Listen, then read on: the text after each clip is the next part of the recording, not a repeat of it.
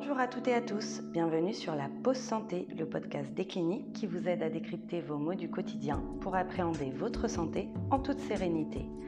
Je suis heureuse de vous retrouver pour ce troisième épisode autour de la douleur. La loi relative aux droits des malades et à la qualité du système de santé du 4 mars 2002 reconnaît le soulagement de la douleur comme un droit fondamental de toute personne la lutte contre la douleur est également une priorité de santé publique, inscrite dans la loi de santé publique de 2004. Quelles solutions pour lutter contre les douleurs chroniques? Nous allons tenter de répondre ensemble à cette question, accompagné du docteur Saïd Benhamed, médecin algologue à la Polyclinique Montréal de Carcassonne. Docteur Benhamed, bonjour et bienvenue. Pour commencer, expliquez-nous exactement ce qu'est l'algologie. Bah, l'algologie, c'est la science euh, de la douleur, c'est le traitement de la douleur, la prise en charge de la douleur. Après, l'algologie, c'est vaste. La douleur aiguë, euh, qui est une douleur euh, nécessaire, signal d'alarme, on en a besoin, c'est, qui, nous, qui nous préserve. Et on a la douleur chronique. La douleur chronique, c'est celle qui nous intéresse, c'est la véritable maladie. C'est, c'est celle qui a besoin de prise en charge pluridisciplinaire. Pour résumer, la douleur chronique, donc euh, pour la définir, puisque c'était la question du départ, euh, c'est une maladie à part entière qui a une euh, triple composante biologique, la lésion, etc., psychologique, l'impact de la douleur sur le psychisme, et social, donc biopsychosocial. Social, c'est l'environnement, c'est le travail, c'est la maison, c'est ce qu'on fait, comment on utilise son corps pour faire les choses. Voilà, si on peut définir ça comme ça. Quels types de douleurs et de pathologies peuvent être prises en charge en algologie? Alors, les pathologies prises en charge euh, dans cette spécialité, dans notre spécialité, c'est essentiellement les douleurs chroniques. La douleur chronique, c'est une douleur, euh, pour la définir, qui, euh, qui là depuis minimum trois mois. Elle devient chronique parce que euh, parce qu'elle était aiguë au départ, euh, elle n'a pas été bien soignée ou elle a été négligée et elle s'est chronicisée voilà par différents facteurs. Ça peut être des facteurs psychologiques, le patient n'était pas prêt pour etc. Mais ça devient ça devient une douleur chronique qui devient une véritable une véritable maladie à prendre en charge comme au même titre que l'insuffisance cardiaque, le diabète. Euh, et l'hypertension. Les pathologies douloureuses chroniques, euh, elles sont dues essentiellement donc, à une lésion nerveuse ou euh, lésion cicatricielle de la peau, ou bien euh, elles peuvent être donc c'est des douleurs spontanées ou séquelaires, elles peuvent être préopératoire ou post-opératoire. Euh, les patients traînent des douleurs, ce qu'on appelle les douleurs neuropathiques hein, ou lésions nerveuses, euh, qu'on connaît très bien maintenant, euh, qu'on arrive à diagnostiquer assez facilement avec des décharges électriques, des brûlures, des sensations de froid douloureux, des picotements, des engourdissements au niveau des, extrémités ou sur le trajet nerveux. voilà, les autres pathologies, ça sera les, les algodystrophies, aussi des pathologies essentiellement post-opératoires. Après, on a les, euh, les céphalées, les migraines, c'est un autre mécanisme à part hein, qui est dû à un phénomène euh, surtout euh, plutôt vasculaire.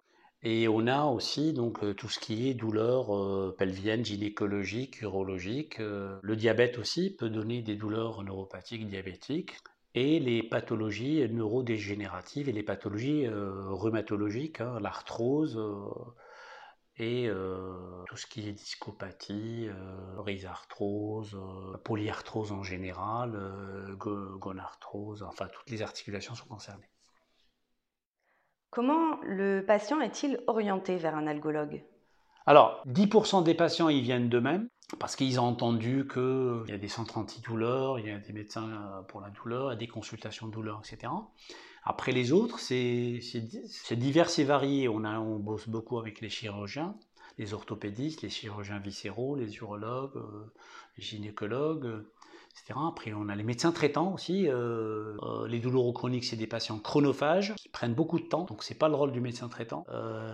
ils ont besoin d'écoute, ils ont besoin d'être cadrés. L'écoute est primordiale, c'est-à-dire si vous écoutez pas un douloureux chronique, c'est en l'écoutant que vous allez trouver des solutions. Et c'est vous allez trouver les, les, failles dans son parcours à lui, parce que vous avez le parcours du douloureux lui-même. Il y a le parcours qu'on met nous en place, le parcours thérapeutique, le parcours de soins, et il y a le, parcours propre du patient, qui est des fois chaotique, c'est-à-dire... Euh, nomadisme, euh, voilà, plusieurs médecins généralistes, plusieurs, euh, ils ont essayé un peu, un, peu de tout. Il y en a beaucoup aussi qui viennent, euh, qui ont écouté à la télé, parce que vous avez des algologues qui interviennent à la télé, des médecins de la douleur qui interviennent, aussi vous avez le grand public, on parle beaucoup en ce moment du, du CBD, du, voilà, du cannabis thérapeutique, on le fait, on le fait pas, etc. Ils posent la question, est-ce que. Après, vous avez les neurologues, les neurologues, les rhumatologues, bien entendu, euh, les gériatres aussi, ben, la douleur de la personne âgée, c'est un, truc qu'on n'en parle pas. Les, oncologues aussi, hein, euh, ils maîtrisent le cancer, mais la douleur du cancer, elle n'est pas que nociceptive, elle est aussi neuropathique. Donc ils font appel à nous aussi pour essayer de, maîtriser, de gérer ces douleurs.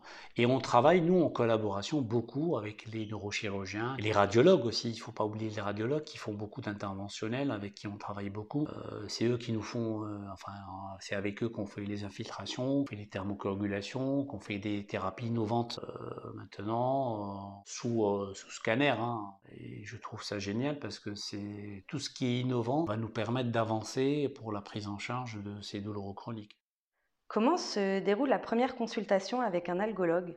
Alors, la première consultation de douleur chronique, euh, c'est une consultation où on fait connaissance avec le patient. Elle se déroule à peu près en une heure, une heure et, une heure et quart. On peut aller jusqu'à une heure et demie de consultation puisque c'est, il s'agit de, faire connaissance avec euh, le patient et son histoire de vie.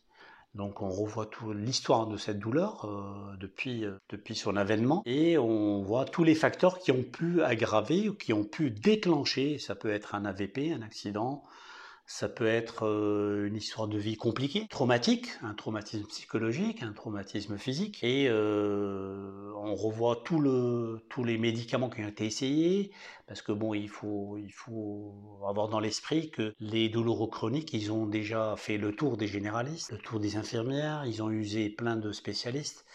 Et euh, à chaque fois, le spécialiste ou le médecin ou l'infirmière vont mettre ce qu'ils pensent être bien, c'est-à-dire un médicament. Et ce n'est pas la réponse n'est pas médicamenteuse, essentiellement dans la douleur chronique, sauf sur certaines douleurs vraiment localisées neuropathiques. On utilise des patchs de Cutenza, de capsaïcine, des patchs de lidocaïne ou des médicaments bien ciblés sur la douleur localisée mais sinon c'est d'une prise en charge pluridisciplinaire. Donc cette consultation euh, nous permet déjà d'annoncer la couleur, de, penser un programme. La deuxième partie de la consultation, c'est l'examen clinique. Donc le, patient est examiné de la tête jusqu'aux pieds, les articulations, les amplitudes, etc. Euh, la consultation peut être pluridisciplinaire aussi, peut se faire avec deux spécialistes. Hein. Euh, moi, je fais beaucoup de consultations avec un, orthopédiste. Hein qui connaît bien toutes les pathologies euh, orthopédiques et toutes les pathologies nerveuses hein, sur les trajets canalaires, etc. Donc le canaux carpien, les, syndromes ulnaires, les névralgies cervico-brachiales, etc.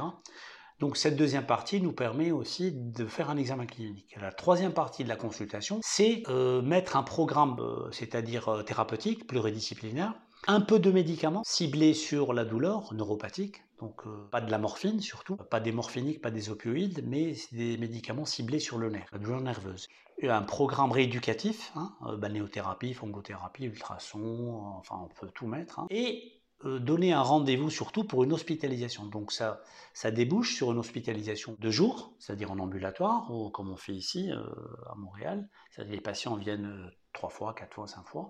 Et là, on travaille avec eux. À chaque fois, on met en place une thérapie. On essaie une thérapie et à la fin de la prise en charge de l'HDJ, on fait, des groupes, on fait de l'éducation thérapeutique, on apprend au patient à maîtriser et gérer sa douleur. il sort avec un programme pluridisciplinaire qui sera fait euh, à la maison avec, euh, avec les infirmières, avec le kiné, les oncothérapeutes, etc. Et autre type de prise en charge qui peuvent découler de la consultation, c'est l'hospitalisation de semaine. C'est-à-dire les patients qui ne peuvent pas venir hospitalisation de jours, ils sont, hospitalisés 3-4 jours. Et là, on fait les mêmes bilans. Les mêmes bilans, on teste les mêmes, les mêmes thérapies, surtout des thérapies non médicamenteuses. avec l'intervention d'une équipe voilà, pluridisciplinaire. Donc finalement, le patient sera hospitalisé à l'issue de cette consultation? Bah, 95% des patients, ils ont besoin de cette hospitalisation pour déjà pour poser les choses, commencer un nouveau programme qui n'a pas été fait ou qui a été fait de façon anarchique. au niveau de la prise en charge de la douleur, il y a plusieurs niveaux. On ne peut pas commencer par la fin, c'est-à-dire euh, il faut commencer toujours par la base, c'est-à-dire de la rééducation, de la physiothérapie, cibler la douleur, faire de la neurostimulation transcutanée, des choses simples qu'on peut faire avec les infirmières, qu'on peut faire à la maison, des perfusions antalgiques, etc.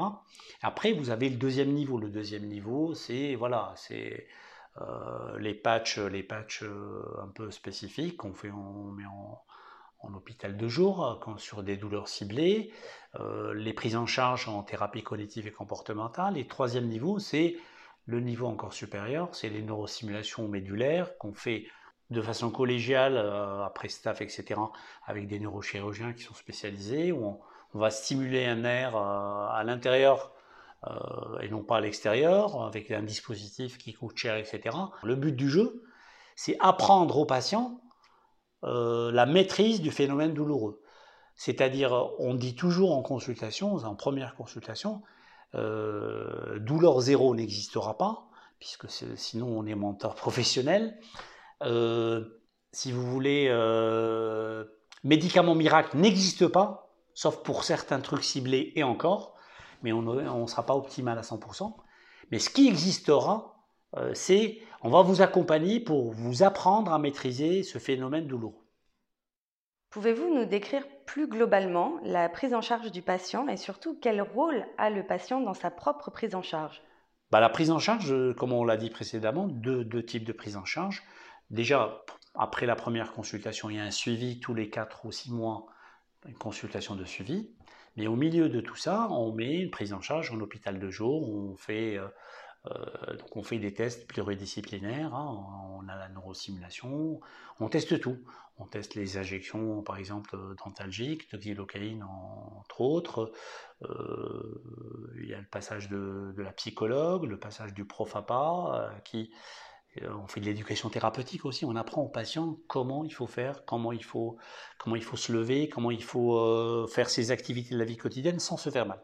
Et ça, c'est tout un travail qui est fait en équipe avec des vidéos, avec de l'éducation thérapeutique euh, qui est ciblée, qui est, qui est, répétée à chaque fois et qui permet un ancrage chez le patient, euh, par conséquent, euh, qui pourra appliquer chez lui. Le but du jeu, c'est que le patient, il faut qu'il soit autonome, il faut qu'il soit acteur sur sa prise en charge et surtout, il faut qu'il, que chez lui, le résultat, c'est que chez lui, il ait une certaine qualité de vie. Euh, la qualité de vie, c'est euh, la reprise du travail adapté. Euh, c'est voilà, c'est avoir une vie sociale avec sa famille, ses enfants, son entourage, son conjoint. c'est tout ça, c'est être à l'aise dans sa vie quotidienne. ce qui n'est pas le cas quand on des 90% des patients douloureux chroniques ils sont, euh, ils sont euh, complètement, enfin, ils sont désinsérés de la société professionnellement et socialement. Ils sont déconditionnés du point de vue physique et tout ça, toute cette prise en charge va permettre, donc c'est tout un travail, c'est un travail de titan, hein. c'est une équipe euh, qui travaille autour du patient. Et ce qui est important aussi, je le, je le souligne à chaque fois, c'est que le suivi, on met un suivi à la maison infirmières, prestataires, euh, profs d'activité physique adaptée, euh, diététiciennes, etc. Ils prennent en charge le patient à la maison, ils vont l'accompagner, parce qu'on a beau à donner un programme patient, mais on a remarqué que 70% des patients, on doit les accompagner à la maison. C'est ça la chose la plus importante, c'est l'accompagnement du patient chez lui. Le patient est pris en charge par une équipe pluridisciplinaire qui compose cette équipe? Bah, Elle est toute simple, cette équipe pluridisciplinaire. Donc, vous avez le médecin, le médecin spécialisé sur la douleur. C'est une véritable spécialité, hein, donc qui dure deux ou trois ans. Et euh, on a les infirmières, bien sûr, qu'on forme sur la douleur, hein, qui sont formées sur un DU. Un DU. psychologue, deux versants de prise en charge, hein. c'est le, motivationnel, les thérapies cognitives et comportementales en individuel, en groupe. On a le, prof APA, donc pour le travailler, le prof d'activité physique adaptée, pour travailler sur le reconditionnement, sur les gestes et les postures à faire, ne pas faire. Les ergothérapeutes, donc sur l'école du dos, etc., donc euh, l'école d'ergonomie articulaire et rachidienne. Euh, après, on peut euh, imaginer tout genre de thérapeutes. Le kinésithérapeute, bien entendu, les sophrologues, les hypnothérapeutes, la musicothérapie. Après, il y a plein de... Voilà. Euh, diététicienne aussi, hein, qui, a, fournit un travail euh, colossal aussi sur tout ce qui est décharge pondérale et travailler sur les colopathies, euh, colopathies fonctionnelles douloureuses. Hein. donc, on sait très bien que le côlon, c'est un deuxième cerveau. Et sur les colopathies irritantes qui génèrent de la douleur, une grosse partie de prise en charge qui est faite par un diététicienne en collaboration avec les autres membres de l'équipe. Quelle est la durée moyenne de prise en charge pour un patient en algologie? Question difficile parce que le parcours moyen dépend du patient. C'est-à-dire un, un, patient compliant, c'est-à-dire qui fait tout à la lettre, etc. Euh, il faut six mois pour le mettre dans, le, dans un vraiment entre trois et six mois pour le mettre dans un programme. Euh, il lui faut euh, voilà six mois pour s'adapter au programme, pour trouver les bénéfices. Il y a des patients qui, qui reprennent le travail euh, au bout de six mois, au bout d'un an. Il y en a qui, la compliance, elle est, elle est difficile. Euh, ça dépend, ça dépend. Il y en a, il y en a, en un an, ils ont compris et ils font leur truc. Je les vois, on les voit tous les six mois, tout roule. Voilà, on, enlève les médicaments, on est, on est même arrivé à faire des sevrages morphiniques, etc. Voilà, donc on peut dire entre euh, un an et quatre ans pour les plus. Euh, voilà. Après, il y a des patients, on a toujours 5% des patients qui disparaissent de la circulation et ils font ce qu'on appelle du nomadisme médical. Ils font plusieurs centres, ils font plusieurs trucs. Et après, ils reviennent, ils reviennent, 4-5 ans après, ils reviennent, on ne sait pas pourquoi, mais ils reviennent parce qu'ils ont, ils ont essayé plein de choses et ça n'a pas marché. Enfin, dernière question, pensez-vous que cette spécialité soit suffisamment connue du grand public, des médecins ou même des patients? Alors, pour le public et les patients, euh, je dirais, euh, les patients, des fois, ils sont, ils sont plus, euh, enfin, certains patients, 50% de patients, ils, sont, ils connaissent cette spécialité, parce qu'ils ont entendu parler, etc. Surtout sur certaines pathologies douloureuses chroniques, genre la fibromyalgie, etc. Je dirais, dans les hôpitaux, c'est connu, dans les cliniques aussi. Euh, après, chez les généralistes, bon, euh, je dirais 50%. Ils n'y pensent pas, même s'ils si, euh, ont entendu parler, parce que dans le parcours médical, le parcours médical des médecins, on n'en parle pas assez.